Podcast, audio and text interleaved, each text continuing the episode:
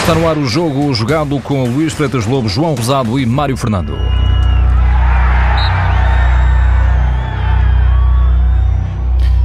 Bem-vindos ao Jogo Jogado na TSF. Luís Freitas Lobo, João Rosado, às segundas-feiras falam de futebol.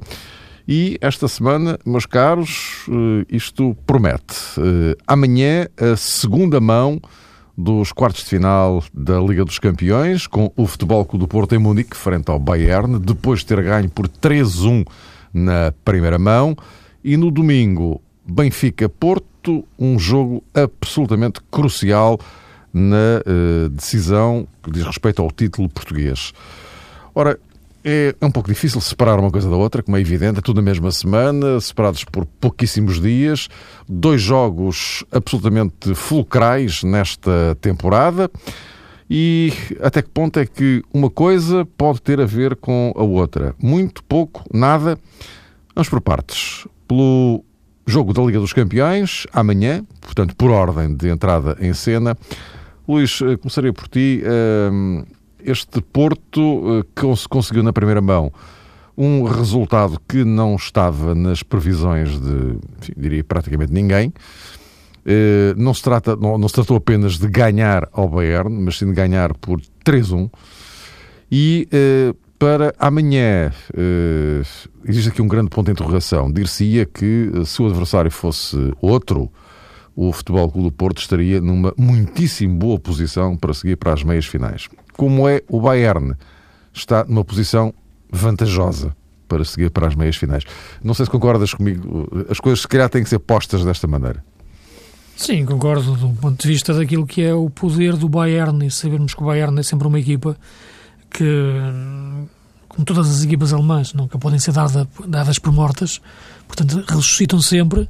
É, é evidente que, que o Porto terá um índice de dificuldade muito grande no jogo da manhã, mas em face daquilo que é este atual Bayern e os problemas que a equipa tem, um, abre também outras oportunidades ao Porto e o Porto soube aproveitá-las também no jogo da, da primeira mão. Penso que no jogo da primeira mão, independentemente daquele início, que foram naqueles 10 minutos que deram, que deram dois golos ao Porto, na sequência de duas recuperações de bola ou, dois, ou duas perdas de bola dos jogadores do Bayern, foram erros tremendos de Xabi Alonso e do Dante, uh, dizer que a grande edição do Porto acabou por ser na segunda parte eh, não foi uma exibição de pressionar alto. Não acho o segredo não esteve em pressionar alto. Esteve em saber gerir os ritmos de jogo, saber gerir aquilo que era ter que defender um pouco mais atrás na segunda parte, saber aguentar a bola, saber pôr o jogo mais rápido ou mais lento, mais lento quando defendia, mais rápido quando atacava, e portanto foi uma equipa que conseguiu muito bem entrar na, na equipa do Bayern, nas suas entranhas, eh, taticamente falando, e o Bayern não teve nenhuma oportunidade do golo na segunda parte. Portanto, eu penso que grande, o grande jogo foi o jogo da segunda parte. É evidente que fazer isto em Munique é, é diferente, em face, como é evidente, daquilo que será a entrada de um jogo do Bayern. Uh, penso que o Bayern claramente menosprezou o Porto no, no, jogo, no jogo do Dragão e o Porto preparou o jogo a top uh, uh, e soube entender bem onde estavam os pontos fracos do, do Bayern. agora, neste momento, aquilo, na questão que tu referes, é evidente que já a semana passada falávamos aqui nisto, no, no, no, ciclo competitivo em que o Porto está, está inserido. Porto, no espaço de 11, 12 dias, portanto, em quatro jogos, dois jogos com o Bayern, o clássico com o Benfica e o jogo com a Académica, que foi deste fim de semana. É evidente que a questão aqui se coloca muito na recuperação dos jogadores de jogo para jogo e dos quatro, dos quatro jogos, naturalmente seria o jogo com a Académica, aquele onde o Lopetegui eh, faria uma gestão mais, mais física dos jogadores, optando por outras, por outras linhas. Não, foi, não fez rotatividade, jogou foi com uma equipa diferente, que é uma coisa, uma coisa distinta. Uh, com alguns riscos, frente, frente à Académica. Uh, no entanto, acabou por ganhar o jogo com um golo cedo. A Académica também tem suas limitações em termos de, de contra-ataque, mas foi um jogo em que jogaram muitos jogadores estranhos entre si. Treinam juntos, é verdade, mas não jogam juntos e depois quando o Lopetegui sentiu que o jogo podia fugir, a entrada do, do Oliver, a entrada do Marcano e do Jackson, deu à equipa estabilidade. Eu penso que essa gestão está a ser muito bem feita nesta altura, uh, em face de, de, deste, da entrada destes jogadores. Uh, correu riscos, como disse, no jogo, no jogo frente à Académica, mas aquilo que eu queria deixar elogiar, e só para terminar, é que neste momento entre Porto e Bayern, para além dos 11 jogadores, também há um confronto entre, e dois treinadores, também há um confronto entre duas equipas médicas. Porque, ou havia, porque vimos como é que Jackson geriu a sua lesão, com o acompanhamento médico do Porto, da competência do Departamento Médico do Porto, e como voltou a top, 40 dias, 40 dias depois da lesão uh, em Braga. Uh, em Munique, o Guardiola já na conferência ante antevisão ao jogo tinha referido que há dois anos que andamos com estes problemas de, de lesões, uma clara mensagem para, para dentro, que depois acabou na demissão de toda uma equipa médica que já estava no clube há mais de 40 anos. Mas a verdade é que os jogadores do Bayern, quando regressam, têm tido, têm tido quase sempre reincidivas das, das lesões. Neste momento, isto também é muito importante para ganhar jogos. E a entrada do Jackson, a recuperação do Jackson e a forma como ele entrou, uh, prova que numa equipa de futebol há um treinador, há uns jogadores, ou há um plantel, e há depois também um trabalho de departamento médico que eu acho chave, sobretudo nesta fase da época, em que há muitos jogos, as caras competitivas têm que ser geridas e a recuperação física também feita de forma cirúrgica. E, João, já agora, seguindo este, este andamento, uh, Schweinsteiger e Lamme uh, estarão operacionais para amanhã. Ribéry, em princípio, não. Uh, também, o que é que te parece em relação a isto? Já agora, para continuarmos aqui com este. este Parece-me realmente que o Bayern Munique, quando contratou Pep Guardiola, sabia perfeitamente que ia contratar mais do que um treinador. E quando uma equipa despede, ou pelo menos não renova o vínculo com um treinador que foi capaz de ganhar tudo numa temporada, como foi o caso de Heynckes, e se vira para Pep Guardiola, também se vira para uma determinada filosofia. Houve claramente uma aposta em Guardiola não apenas como técnico, mas também em tudo aquilo que ele representa há algum tempo uh, no universo uh, futebolístico, concretamente, desde que apadrinhou, ou pelo menos orientou aquela que muitos consideram ainda a melhor equipa de futebol de sempre, que foi aquele Barcelona, que a partir de 2009 e até 2013, basicamente, ganhou praticamente tudo, salvo erro 14 troféus com Pep Guardiola em 19 possíveis. E além dos troféus, enfim, conseguiu implementar uma forma de jogar que se calhar não tem mesmo paralelo, pelo menos na era contemporânea. Mas à parte dessas discussões. Nas competições ganhou-as todas. Sim, penso que sim, Mário. Sim, sim, foram, competições foram todas. Foram raros os troféus que perdeu o Guardiola com e aquele até, Sim, mas posso... esses já seriam por acumulação, os, os que perdeu, não é? Sim, já seriam. De resto, a, a competições ganhou-as todas. E até inspirou a seleção espanhola para ser campeã do mundo e campeã da Europa. Exatamente. Exato. Estilo de jogo. E houve recentemente uma frase também de um protagonista do futebol mundial que disse inclusivamente que foi o Barça que ganhou troféus eh, que supostamente, supostamente não, que teoricamente pertencem à Espanha enquanto seleção triunfante. É? Há quem diga exatamente, eles defendem que quem foi campeão do mundo foi a Catalunha, não, não a Espanha. A Catalunha. Mas isso são rivalidades. É? E hum, então, quando o Bayern Munique contratou o Guardiola, fez também nesta perspectiva de começar um ciclo diferente de começar um ciclo de afirmação até no plano internacional, que poderia, inclusivamente, conduzir a Bundesliga para, para patamares que, se calhar, há quatro ou cinco temporadas não eram vislumbráveis à luz daquilo que é o reconhecimento que tem, do ponto de vista mediático, a Premier League e até a Liga Espanhola. Pep Guardiola conseguiu ganhar algumas coisas importantes no Bayern Munique, mas falta de facto essa conquista eh, da Liga dos Campeões. Ainda hoje ele fez uma referência sobre isso, mostrando-se absolutamente consciente que no Bayern de Munique não basta colecionar troféus à escala interna, é preciso ir um pouco mais uh, além. E essa componente de grande uh, importância, na minha perspectiva, que empresta Guardiola, depois provoca, se calhar, também situações de algum caos interior. Porque Guardiola quer ter interferência em todos os departamentos e se calhar foi contratado para isso. Enfim, como dizia o Luís, há casos que suscitam realmente alguma perplexidade no que toca às lesões no Bayern Munique. Há outros que se calhar nos apontam para uma direção diferente. Arjen Robben, por exemplo, noutros clubes, era um jogador que estava frequentemente lesionado. Agora parece que voltou a essa fase, mas durante muito tempo foi um jogador de rendimento uniforme em Munique e conseguiu, inclusivamente, lá está, até debaixo de outra orientação técnica, proporcionar momentos muito interessantes à equipa do Bayern e já sabe que ele é um jogador de grande classe, independentemente de já não ser eh, um jovem. Essas questões de recuperação física de determinados elementos têm a sua importância, mas parece-me que não têm, de facto, uma influência extraordinária, olhando para aquilo que tem Guardiola e para as opções que pode continuar a usufruir neste embate diante do Futebol do Porto.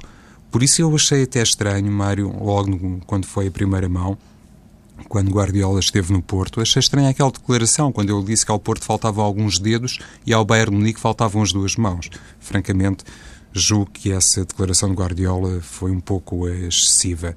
O que importa, no fundo, reconhecer é que, atendendo precisamente àquilo que foi dito hoje, não apenas pelo treinador catalão, mas também por de Lopetegui, é que, de facto, estamos numa fase em que estão em confronto duas equipas que podemos considerar extraordinárias e isso, se calhar, aqui há uns tempos hum, não era projetável em determinadas ocasiões.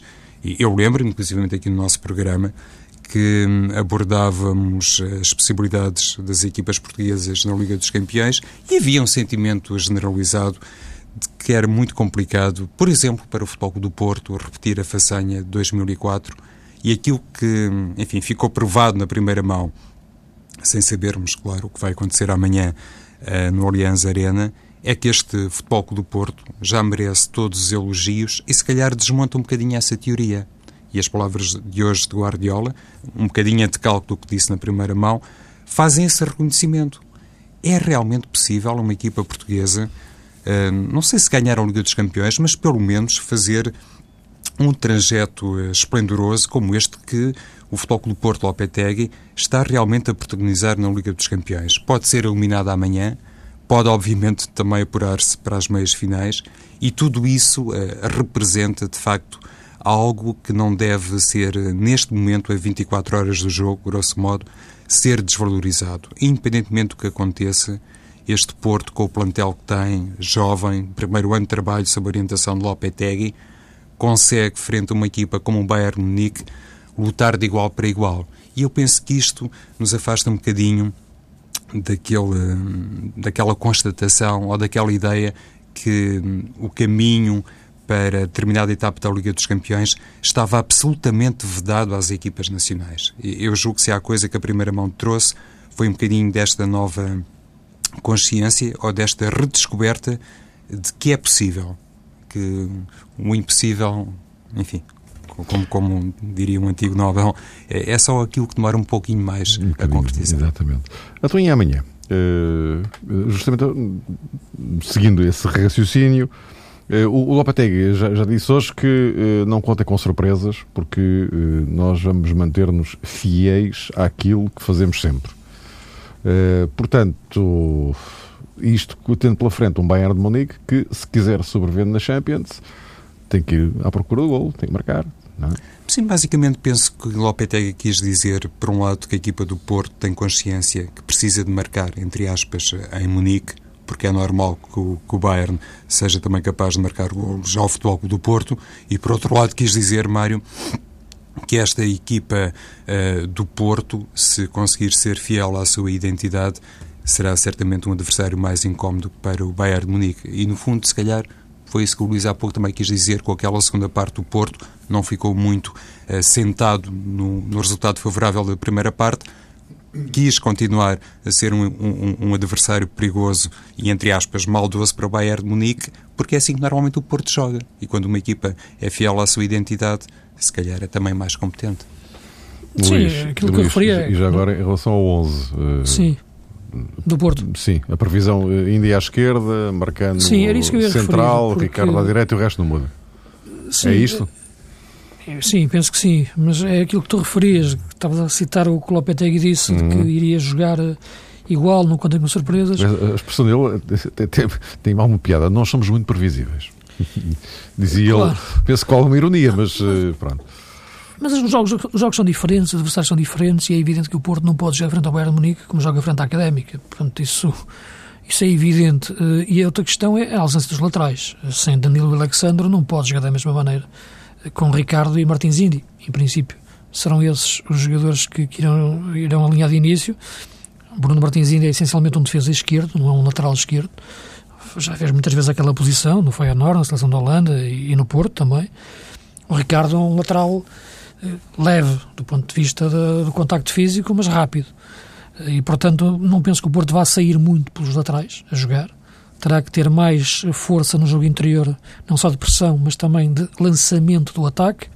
E depois é aquilo que, que penso ser previsível, é o Bayern jogar com a sua linha defensiva muito subida e aí o Porto eh, pode-lhes ganhar o espaço nas costas.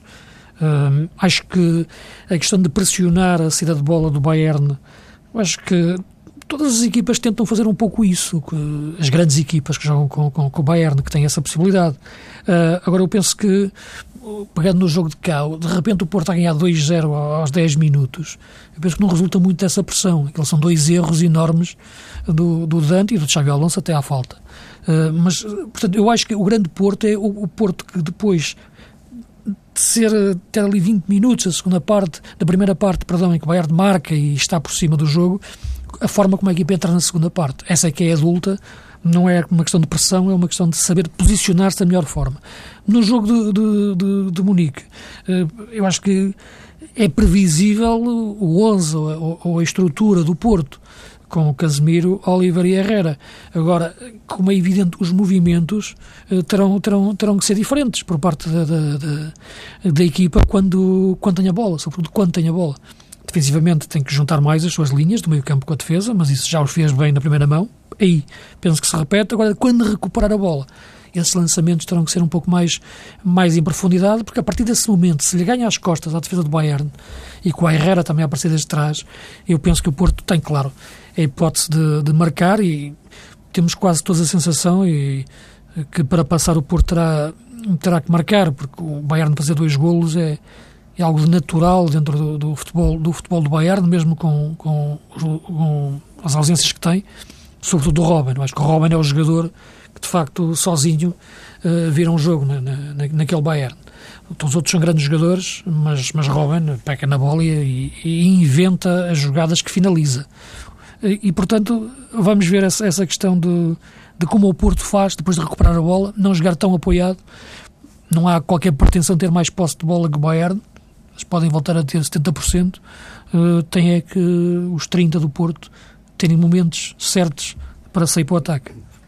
E João, uh, já agora, fazendo a ponte, uh, amanhã logo se verá o que dá o jogo. Um, também comungas da, da, daquela perspectiva de que uh, aconteça o que acontecer amanhã em Munique, uh, terá sempre reflexos no jogo domingo, no, no Benfica Porto.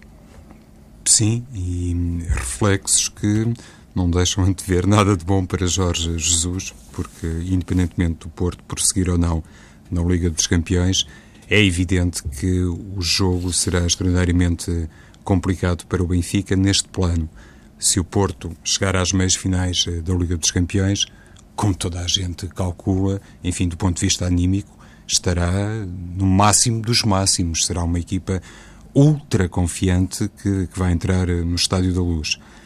Se não chegar eh, às meias finais da Liga dos Campeões, é natural que olhe para o jogo da Luz como a grande final, como, entre aspas, a final da Liga dos Campeões num plano interno, porque depois para o Futebol do Porto, eh, não resta de facto assim nada mais de relevante para conquistar. E isso, se calhar, vai implicar a eh, concentração de todas as armas e mais algumas num triunfo uh, no Estádio da Luz. E já se sabe também que Lopetegui, há pouco frisavas esse aspecto, Mário não pode utilizar determinados jogadores em Munique, do ponto de vista físico, uh, dá essa componente positiva a Lopetegui, Danilo e Alexandre devem entrar, enfim, em melhores condições do ponto de vista atlético que os outros no Estádio da Luz. Há também a questão Cristiano Telho, eu já não digo nada, perante aquilo que se passou com o Jackson Martínez, enfim, sabe Deus se Talho não estará apto para jogar no Estádio da Luz. Há agora também, enfim, este não é ressurgimento, esta confirmação de Hernani como elemento muito válido e não é crível que amanhã seja titular e por isso o Futebol do Porto olha claramente para quatro ou cinco peças que no fundo podem refletir metade da equipa como unidades que estarão clinicamente, se calhar, num estádio mais avançado que, que os outros. Não sei se o Lopetegui enquadra muitas coisas assim ou não, mas o que eu pretendo dizer é que, do ponto de vista físico, acreditando que pode haver consequências do jogo de amanhã, perspectivando o desafio de domingo, mesmo assim, tudo isso que pode ser observável nesse domínio pode claramente resvalar para um plano secundário, atendendo, se, se calhar, àquilo que, do ponto de vista psicológico, pode ser desde já entendido como uma grande arma para o Futebol do Porto, caso prossiga na Liga dos Campeões. E, por outro lado, recordo-me de umas declarações recentes de Lopetegui, quando confrontado com uma notícia que foi publicada em Espanha a propósito do alegado interesse do Real Madrid nos seus serviços, e ele disse que estava bem no Futebol do Porto, enfim, também assumiu o discurso que seria uh, expectável, mas frisou que tem um projeto para três anos. E conforme eu tenho vindo aqui a, a opinar, eu acho que Lopetegui, a partir do momento em que conseguiu uh, fazer o Futebol do Porto reafirmar-se internacionalmente via o Liga dos Campeões, uh, conquistou realmente essa margem de manobra para poder ser olhado em circunstâncias normais como um treinador duradouro uh, no Dragão. E nessa perspectiva, parece-me que aquilo que o Futebol do Porto eh, vai fazer ou não em Munique, aquilo que o Futebol do Porto será ou não capaz de fazer domingo, e aqui a palavra também cabe naturalmente ao Benfica, nada disso vai interferir, no fundo, naquela que é também, já agora, uma filosofia que o Presidente do Futebol do Porto acabou por uh, uh, rubricar quando tratou o Lopetegui, se calhar, e provavelmente uh, sendo necessário aqui salvaguardar algumas distâncias, se calhar também a jeito daquilo que o Bayern fez quando contratou Guardiola. No fundo, estamos a falar de dois projetos completamente inerentes a dois nomes, neste caso o Lopetegui e também Pep Guardiola.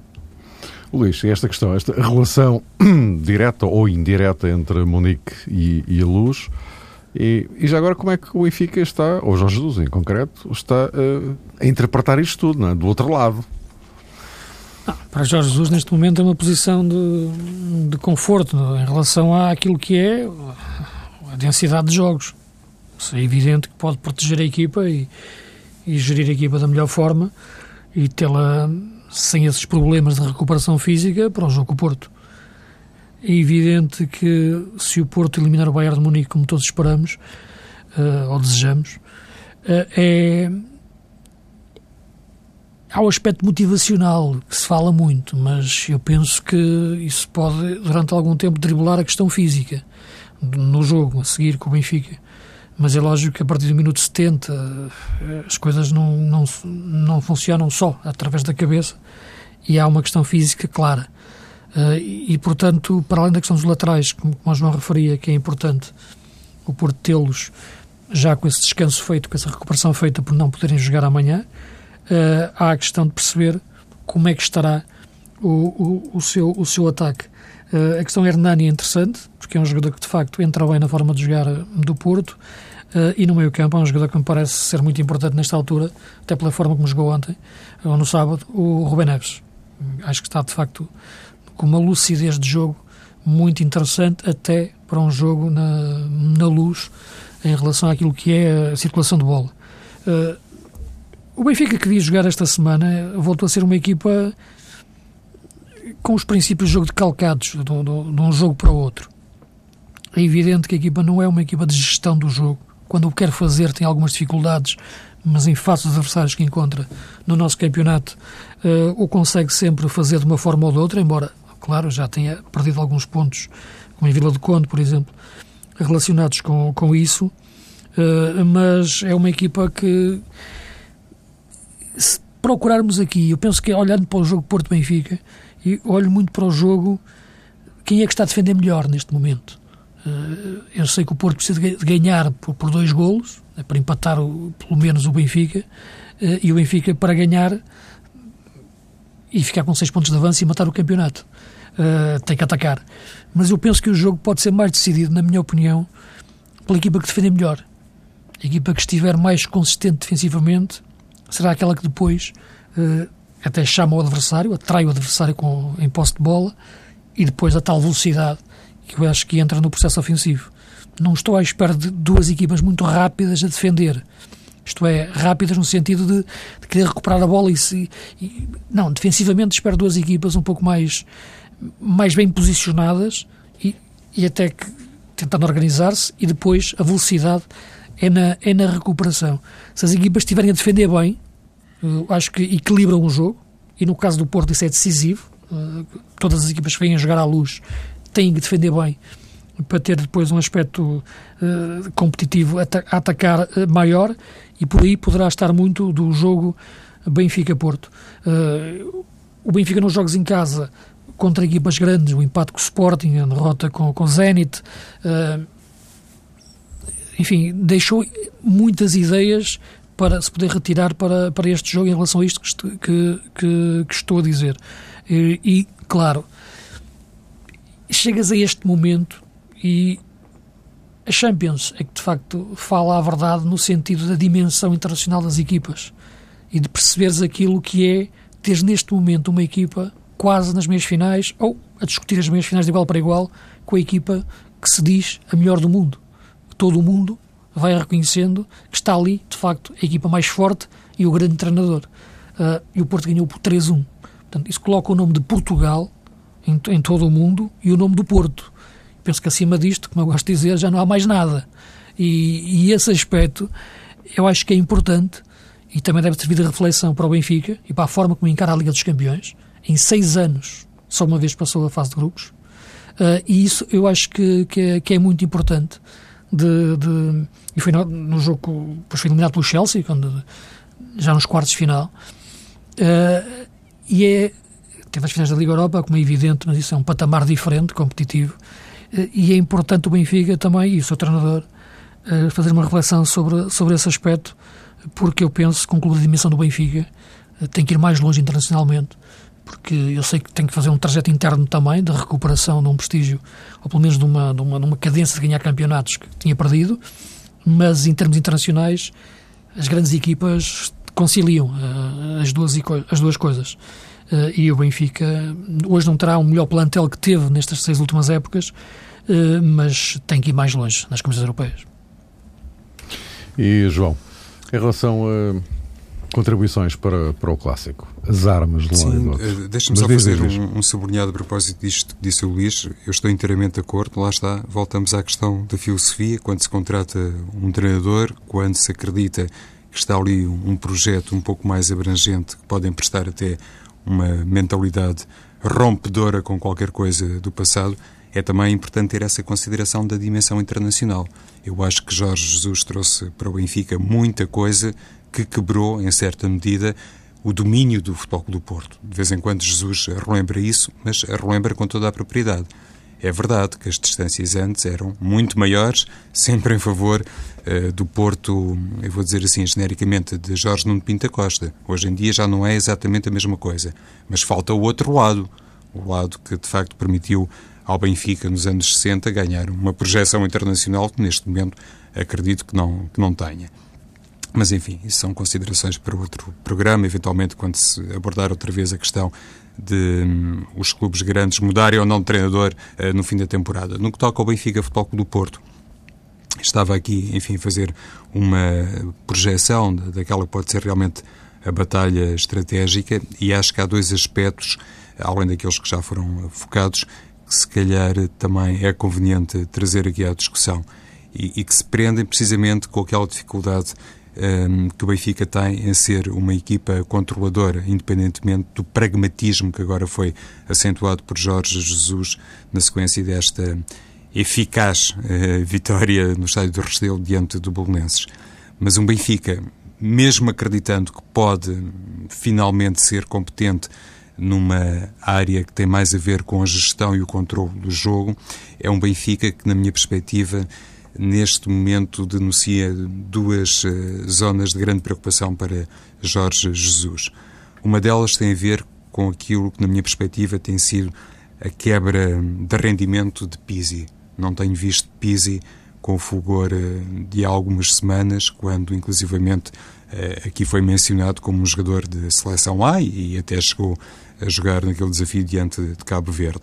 Parece-me que naquela zona, no corredor central, o Benfica tem neste momento em Pisi um jogador que pode acusar o grau de responsabilidade do desafio frente ao Futebol do Porto se a matriz de Jorge Jesus for muito calculada em função da vantagem pontual, em função do triunfo no estádio do Dragão e em função também de algumas exibições que tem feito o Benfica realmente sobre, sob o signo do pragmatismo. E nessa medida, realmente não sei até que ponto Pizzi estará preparado para ser o jogador controlador naquela zona do terreno onde supostamente o Futebol do Porto terá três jogadores contra dois uh, do Benfica. Esse aspecto parece-me que deve, enfim, merecer abordagem ou reflexão por parte de Jorge Jesus, até acreditando que um jogador como Talisca pode de repente ter uma oportunidade maior na equipa. E a outra zona mais cinzenta na ótica do treinador do Benfica, enfim, é aquela zona tradicional que se prende com a lateral esquerda, sem querer transformar ninguém em, em patinho feio. Nunca gosto de fazer isso e, enfim, seria extraordinariamente presunçoso da minha parte, mas acho que atendendo à forma como joga o Futebol do Porto e aos extremos que tem, não seria desprezar outra vez a colocação de André Almeida como lateral esquerdo na equipa benfiquista. Mas, enfim, são aquelas uh, projeções barra especulações que sempre se podem fazer uh, a alguma distância do grande clássico do futebol português. Luís, o que é que te parece em relação a esta questão, concretamente, da arrumação do, do Benfica? A questão que, que o João toca é um pouco aquilo que eu referia quando falava na questão defensiva, não falo só na questão do, dos quatro defesas, falo na questão do, do meio campo. Uh, e a este nível isso é, é crucial. A derrota em casa com, com o Zenit, por exemplo, sentiu-se a debilidade no corredor central frente a, a grandes jogadores. Né? Isso é, é, é, ali que se, vê, que se fala a verdade. É por isso que eu referia que é na, na Champions que se, que se fala a verdade no sentido das equipas mostrarem verdadeiramente a sua dimensão. E o nosso campeonato tirando Porto e Benfica, o resto, de facto, está aí. Um Sporting e um Braga interessantes, mas longe de chegarem à discussão do título, e a partir daí temos um campeonato que competitivamente uh, está muito distante das duas equipas grandes. O Benfica não é sujeito muito a esses testes de corredor central. Frente ao Porto, a questão de perceber se aguenta o meio campo com Samaris e Pisi uh, é sempre uma questão que tem a ver procurar quais são os jogadores que vão ajudar o Benfica, nesse, o meio campo, esses dois jogadores, nesse, nesse momento. A questão dos defesas uh, parece-me importante. Regressando Maxi, André Almeida pode ser uma solução para a esquerda.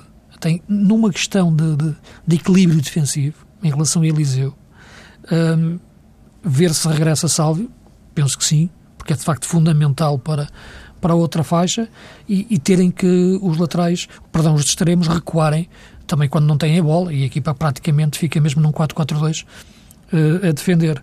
Uh, esse aspecto penso que é importante e fechar de facto uh, à frente da defesa com o meio campo. O Porto nisso está mais rotinado porque tem o meio campo a 3, portanto no corredor central tem sempre esse, esse, esse controle. os desequilíbrios acontecem sempre pelo, pelos flancos. Ter Danilo e Alexandro bem fisicamente eh, é uma vantagem para, para o Porto eh, nas faixas, num jogo, como eu disse, penso que será mais importante taticamente pela forma como as equipas defenderem e a, e a atacar uh, para além dos extremos aí o Benfica tem uma arma suplementar que é ter um jogador como Jonas um jogador que joga de facto nas costas do, do ponta-lança, que recua, que se esconde no, quase no meio campo parece que é o jogador do campeonato, neste momento, nos desequilíbrios que provoca na, taticamente, na forma como se movimenta. É o jogador mais imprevisível, embora seja previsível aquilo que, aquilo que ele faz, porque são movimentos uh, que se repetem, mas é imprevisível quando os faz. Uh, e, portanto, é chave nessa, nessa, situação, porque o Porto não tem, de facto, um, um segundo avançado, nem o meio campo tem grande profundidade. Uh, tirando aqueles avançados de Herrera, em ruptura, não, é, não há um segundo avançado. Só quando aparece por dentro Brahimi, num, num, determinado tipo de, uh, de jogo. Pelo que eu acho que no corredor central o Porto estará preparado para defender melhor, mas o Benfica está preparado para atacar melhor. Vamos ver se será por aí que, que se vai jogar o, o grande clássico. Uh, só uma pergunta, estamos no no último minutinho. Uh, só uma pergunta, João. Uh, em relação ao Benfica-Porto, o fator casa pode pesar muito. Eu estou a reportar-me isto por causa da, da, tal maré vermelha de, pela qual o Jorge Jesus tem, tem, tem, puxado neste contexto de um jogo que é praticamente título. Pode naturalmente ajudar o Benfica, mas atenção, é, é importante fazer a gestão a esse nível também, porque uma equipa muito empurrada pelo público ou demasiado à mercê daquilo que obviamente é a perspectiva do adepto, pode ser uma equipa mais ansiosa, mais intranquila e, sobretudo, mais uh, desequilibrada. E nesse aspecto, o Benfica não se pode deixar uh, contagiar em excesso uh, pelo, pelo apoio que pode vir da bancada e, por outro lado, o Futebol do Porto, enfim, quando tem os ambientes contra uma determinada escala, é quando, por norma, também se comporta a um nível competitivo mais interessante. Mas caros, vamos voltar para a semana depois da decisão europeia e depois desse jogo determinante para o título em Portugal.